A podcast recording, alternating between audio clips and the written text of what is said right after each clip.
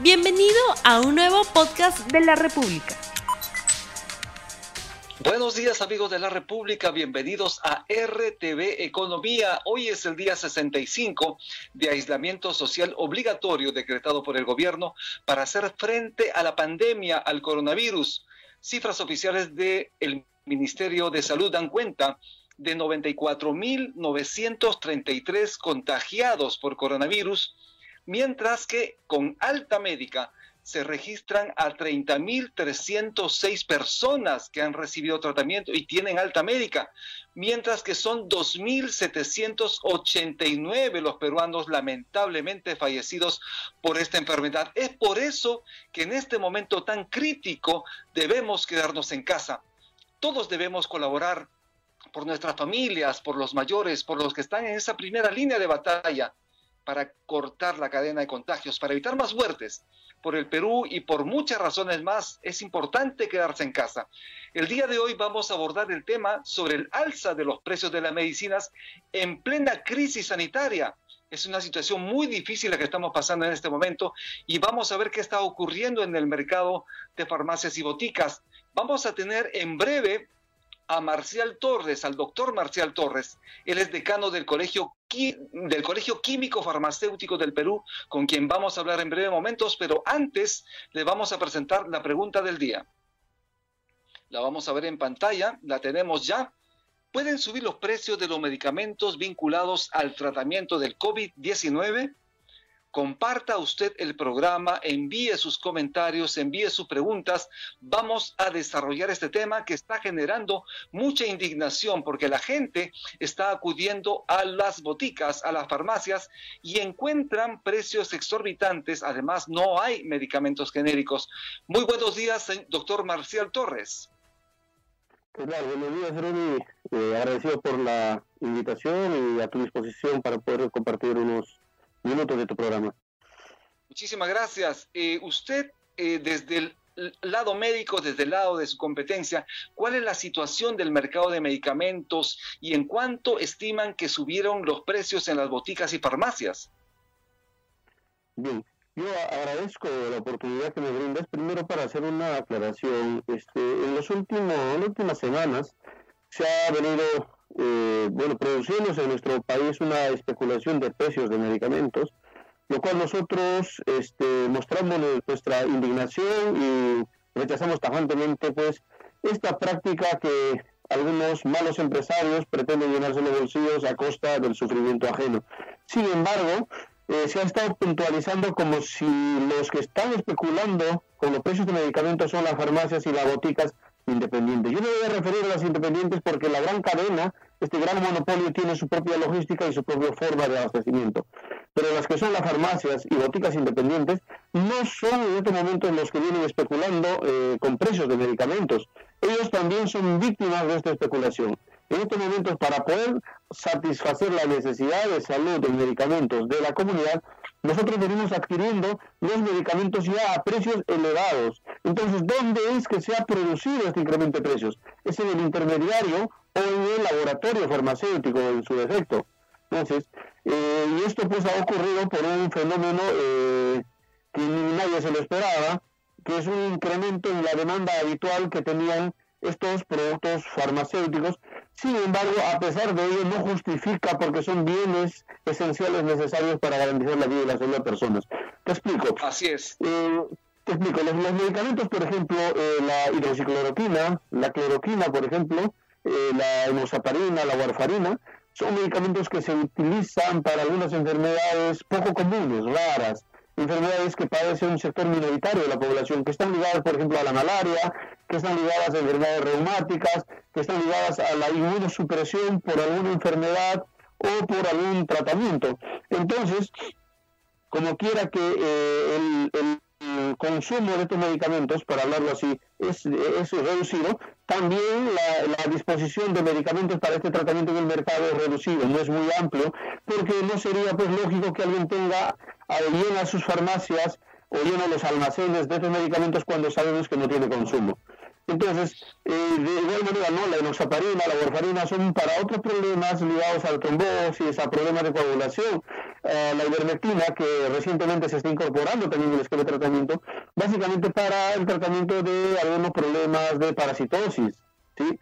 Entonces, entonces, ¿qué es lo que ha ocurrido? Como ha habido un incremento en la demanda motivada por eh, las redes sociales, nosotros vivimos en un mundo donde la información prácticamente está a la orden del día y que esta información pues alimenta de repente eh, en muchos casos el miedo de la población a adquirir esta enfermedad. Entonces, ¿qué, qué fenómeno ha ocurrido? Mucha gente eh, ha acudido a las boticas, a las farmacias, para comprar estos medicamentos, de manera que sin necesitarlo, hay mucha gente que no padece en este momento COVID-19, pero sí ya tiene ese stock en su casa por una eventualidad de que pueda enfermar y pueda iniciar tratamiento. Incluso algunas personas motivadas por alguna información que viene difundiéndose en los medios de comunicación, eh, incluso ya profilácticamente están tomando la citromicina, están tomando la ivermectina, y esto es contraproducente. Nosotros hacemos un llamado a la población, los medicamentos se usan solamente cuando son necesarios y bajo prescripción médica, porque así como sirven para poder tratar esta enfermedad del COVID, pueden producir algunas consecuencias negativas dentro de nuestra salud.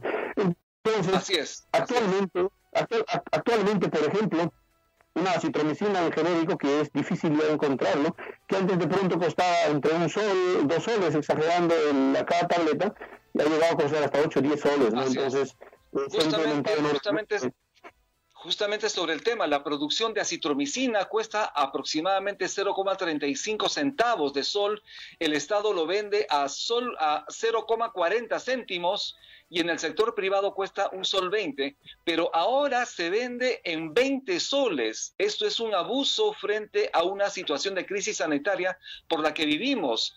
Eh, esto es así, ¿qué está pasando? ¿Por qué tienen que encarecerse tanto las medicinas y por qué no se está entregando los medicamentos genéricos que el pueblo demanda?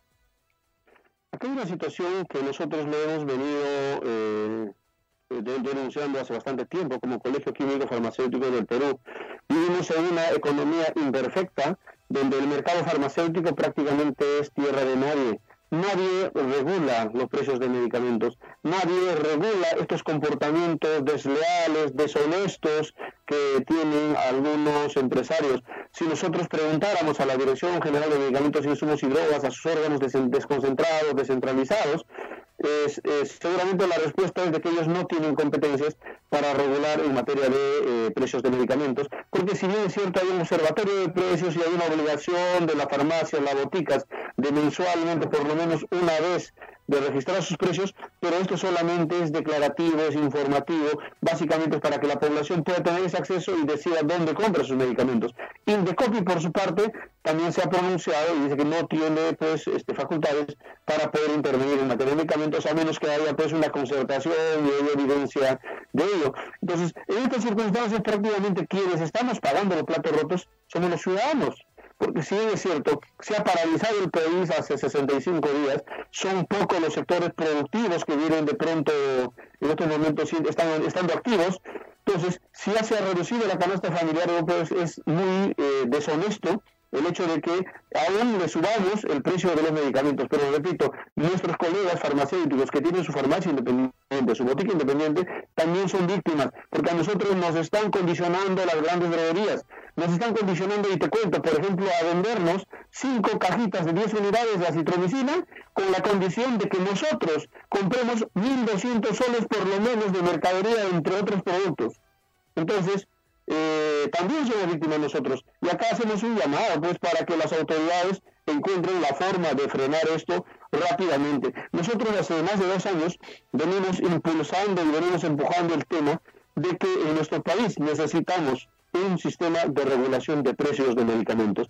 Esto que está ocurriendo actualmente con estos medicamentos para el tratamiento COVID simplemente pues es prácticamente la gota que rebasó el vaso, pero esto ya venía ocurriendo en nuestra comunidad.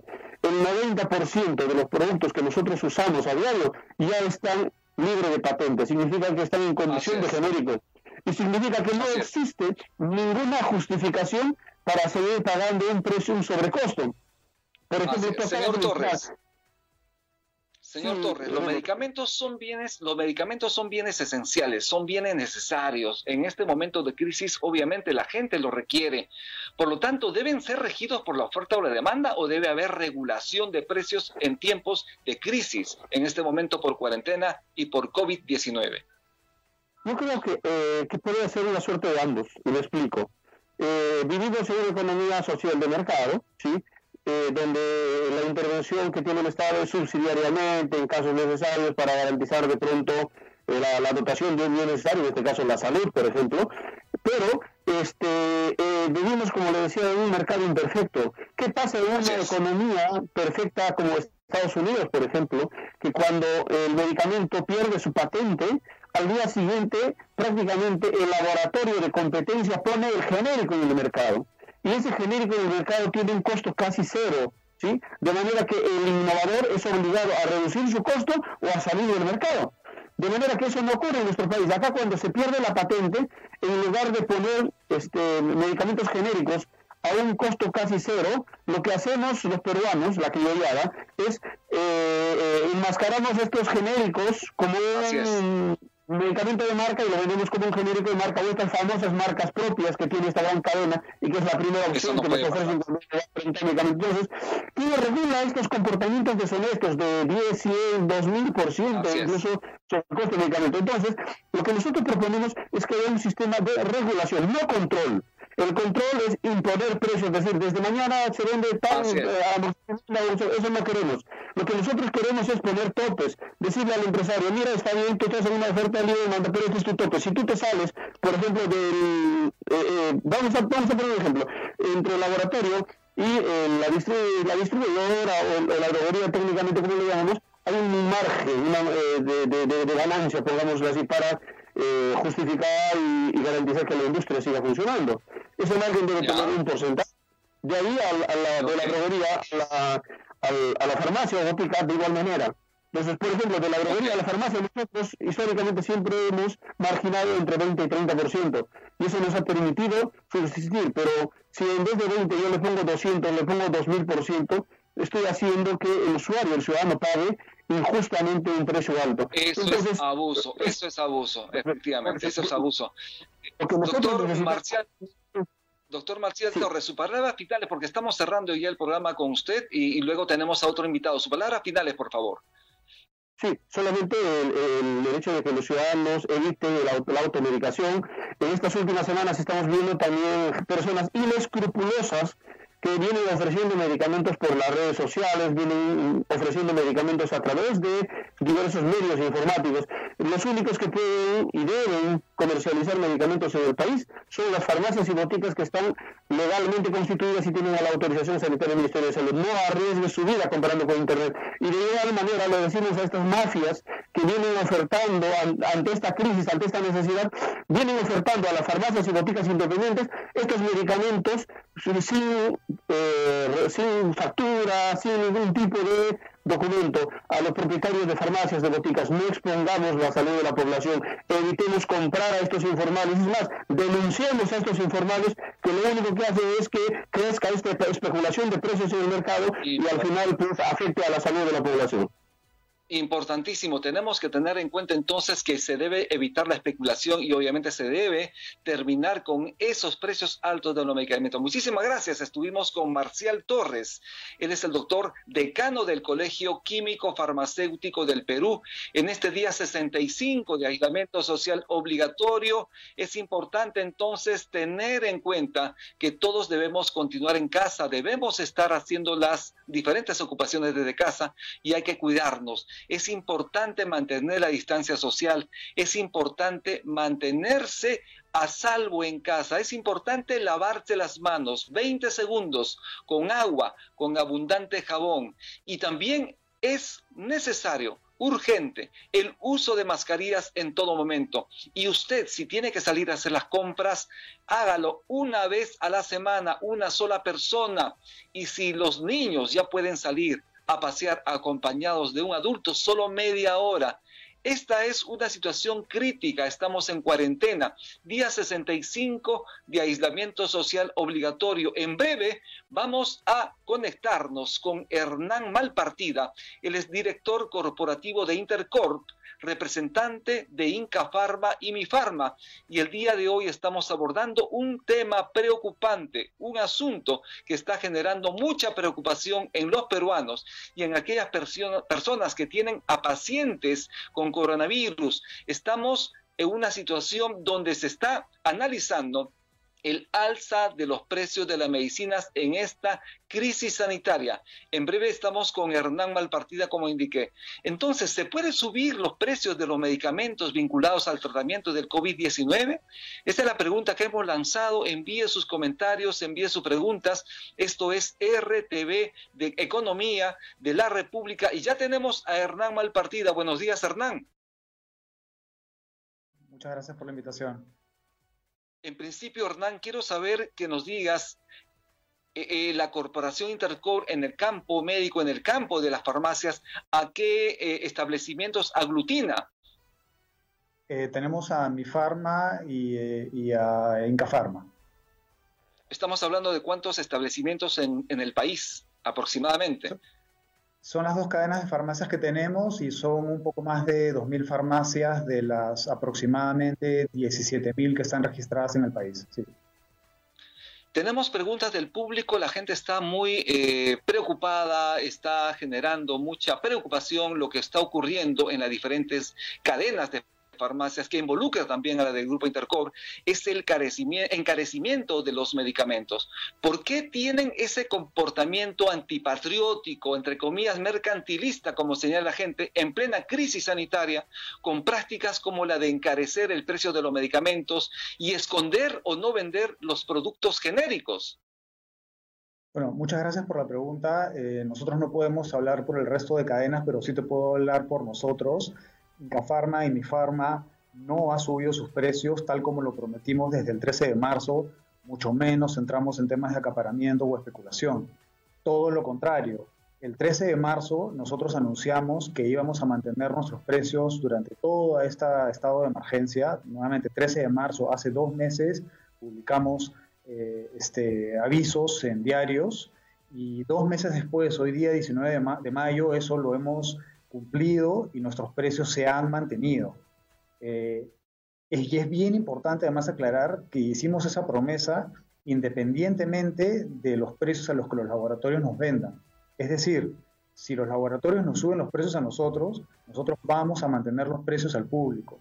Entonces, por Incafarma y por mi Farma no ha habido ningún incremento de precios y mucho menos especulación y acaparamiento. ¿Se ha producido incremento de precio por parte de los laboratorios? ¿En qué porcentaje y de qué tipo de productos estamos hablando? No, en general es importante recordar que esta pandemia ha generado una demanda inusual de hasta cuatro o cinco veces más en diversos productos en todo el mundo. Los costos de las materias primas de varios productos a nivel mundial se han incrementado. Por lo tanto, eh, es probable que los laboratorios también hoy día estén en esa situación. Pero independientemente de eso, nosotros nos comprometimos desde hace dos meses a que las personas puedan tener acceso a los mismos precios y a abastecer nuestros, nuestras farmacias. Y eso lo hemos cumplido. Tuvimos un problema con la citromicina por unos días, eso es cierto, pero ya lo hemos logrado solucionar. Entonces, creo que es bien importante tu pregunta inicial. Incafarma y Mifarma no han subido sus precios y mucho menos han entrado en un juego de acaparamiento o especulación. ¿Qué ha pasado con la acitromicina y ustedes han solucionado ya el abastecimiento de este producto importante, de esta medicina importante? Es un antibiótico de alto espectro que se requiere obviamente para enfermedades muy complicadas como la que estamos viviendo en este momento. ¿Qué ha pasado con el tema de la acitromicina? Sí, ese es un muy buen punto porque creo que ejemplifica un poco lo que ha sucedido, ¿verdad? Eh, como te comentaba, la demanda se ha incrementado cuatro o cinco veces. Eh, al inicio, a inicios de marzo nosotros adquirimos un inventario de hasta de cuatro meses y ese inventario se consumió en poco más de un mes. Eso para que tengas un poco la idea de la velocidad a la que se viene consumiendo estos productos. Entonces, hubo unos periodos, hubo un periodo de algunos días donde la citromicina de un sol 30, que es la más económica y lógicamente la más demandada, se agotó en nuestras farmacias. Eso que generó que el producto que quedaba en las farmacias, en las nuestras, sea el de marca, que cuesta 12 soles. Entonces, una persona que hace tres días compraba un sol 30, hoy día iba a la farmacia y se encontraba con que solo tenía la opción de marca y costaba 12. Entonces, se interpretaba. Significa entonces, significa, perdóneme, significa entonces que ustedes ya tienen abastecido la cantidad necesaria de este producto, de este medicamento y de otros más para poderlos atender al precio que corresponde como un medicamento genérico? Es correcto. Felizmente, luego de unos, creo que tres, cuatro días, hemos logrado solucionar el tema específico de la citromicina y estamos haciendo compras en el extranjero para poder abastecernos y no depender solamente del mercado local. En general, eh, estamos haciendo todos los esfuerzos para estar abastecidos de acitromicina, hidroxicloroquina, hidronectina, eh, aspirina y, por supuesto, eh, alcohol en gel y, como habrás visto, mascarillas que desde hace varias semanas las venimos vendiendo a un sol para que todos tengan acceso a ese producto. Si, si, te das cuenta, no ha habido ningún reclamo con el tema de las mascarillas, porque en ningún momento hemos tenido problema de abastecimiento. Hemos logrado abastecer permanentemente de mascarillas nuestras farmacias y siempre vendiéndolas al costo, a un sol. Entonces, para, para, para ver un poco lo que ha sucedido con las mascarillas versus la citromicina lo que generó que haya unos días de desabastecimiento de acitromicina, ¿verdad? Así es. Esto es RTV Economía. Comparte el programa, envíe sus comentarios, envíe sus preguntas. Estamos viendo ahora el tema del precio de los medicamentos y de los medicamentos genéricos también y el abastecimiento que se requiere en estos momentos de crisis, de cuarentena, de COVID, de coronavirus. Ustedes fijaron un protocolo mediante el cual cuando alguien pide un medicamento genérico, la dependiente, la persona que atiende en la farmacia le dice, no hay este medicamento, pero le podemos ofrecer este otro. Y ese otro es el de marca, y ese otro es el que tiene mayor precio, y este otro es el que les permite a ustedes ganar obviamente más dinero, porque realizan este tipo de actividades y si ustedes tienen este protocolo con los dependientes de sus establecimientos. Eh, no, nosotros no realizamos ese tipo de actividades ni tenemos ese protocolo y una prueba de ello es que, como te comentaba, el inventario de cuatro meses de genéricos se consumió más de un mes y medio. Esa es una muestra de que cualquier ciudadano que va a nuestras farmacias tiene absolutamente todas las opciones, desde la más económica hasta las de marca, y es el ciudadano el que elige qué es lo que más le conviene y qué es lo que desea comprar.